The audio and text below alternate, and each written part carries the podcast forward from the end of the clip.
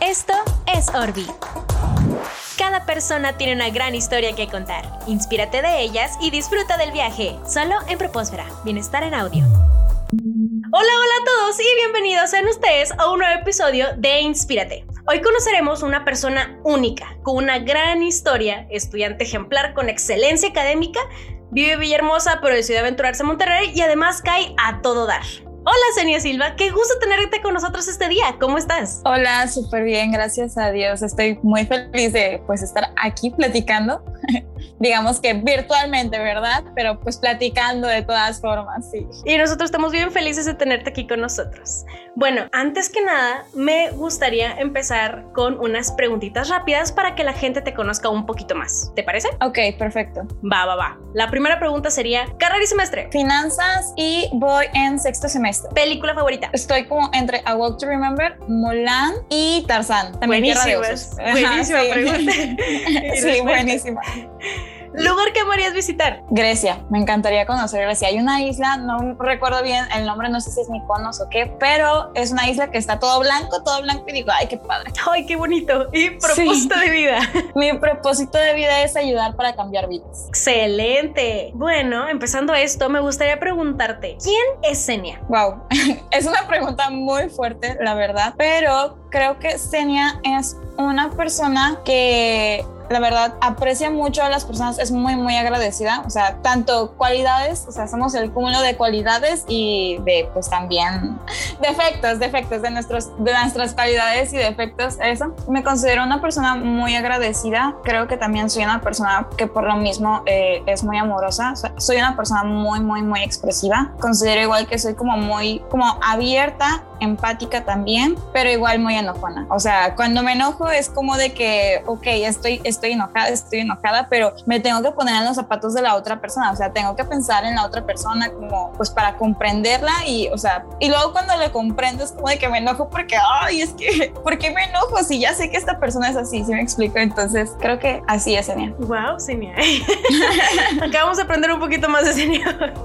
y cuéntame, ¿qué te ha marcado o qué situaciones han definido a esta seña de hoy? Creo que en definitiva las malas situaciones son las que definen tal cual a las personas. Yo creo que una de ellas pues fue cuando de chiquita me llegaron a internar de chiquita me, digamos que tuve como ciertas, ciertos accidentes neurológicos que llegaron a ser como muy marcados para mí. Algo que siempre me han dicho es que siempre me consideran como una persona muy, muy madura para, para mi edad. O sea, desde chica, desde chica siempre era como, y de hecho estoy como que entre mis amigos yo soy como la mamá del grupo, es la mamá del grupo, o sea, como, sí.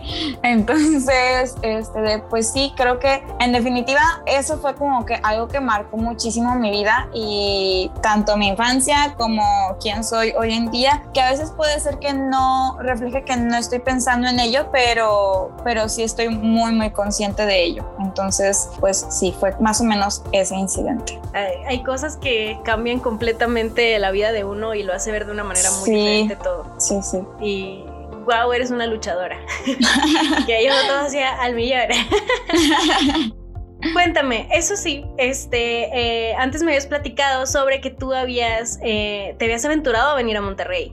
Entonces, me gustaría saber cómo fue este proceso, cómo, cómo llegaste acá, cómo fue llevar la responsabilidad de ahora tengo una libertad independiente y aparte me está yendo genial en la escuela. Y sí, ¿cómo, ¿cómo fue todo eso? Pues al principio, la verdad, yo desde, te digo, siempre he sido una persona como muy madura y como muy consciente, entonces como de pequeña, de pequeña estamos hablando como en secundaria, yo decía de que no, yo me quiero ir a estudiar para la universidad fuera. Entonces estando en prepa, se prestó la situación, se presentó la situación de que mi hermana se fue, se vino a Monterrey. Yo realmente, donde anhelaba estudiar, era en México, pero pues se presentó la, la oportunidad de venir a Monterrey, mi mamá me planteó la idea, yo al principio era como de no, no, no no, o sea, no.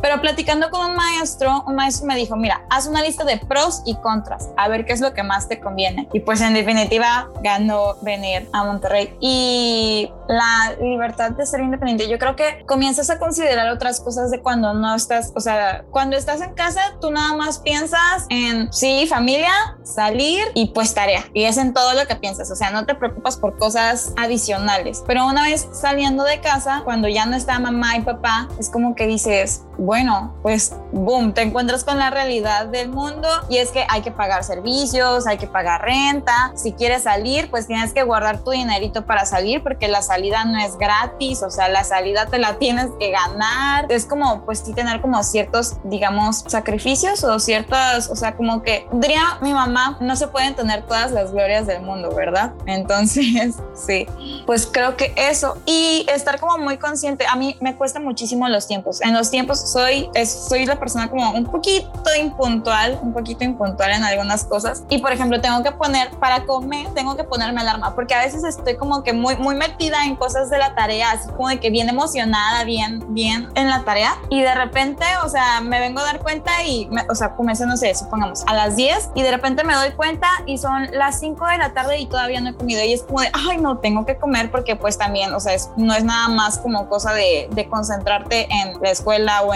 o en tus obligaciones, digamos, para profesionales, sino también pues en lo personal, porque pues es tener como ese bienestar, ¿no? Claro que sí. Pues, sí. Y cuéntame, cuando estas responsabilidades eh, se sobrepasan y eh, porque tener ese tipo de actitudes responsables llegan a ser muy pesados, cuando sientes que estás por rendirte, ¿en quién piensas para levantarte de nuevo? Esto fue Propósfera, Bienestar en Audio.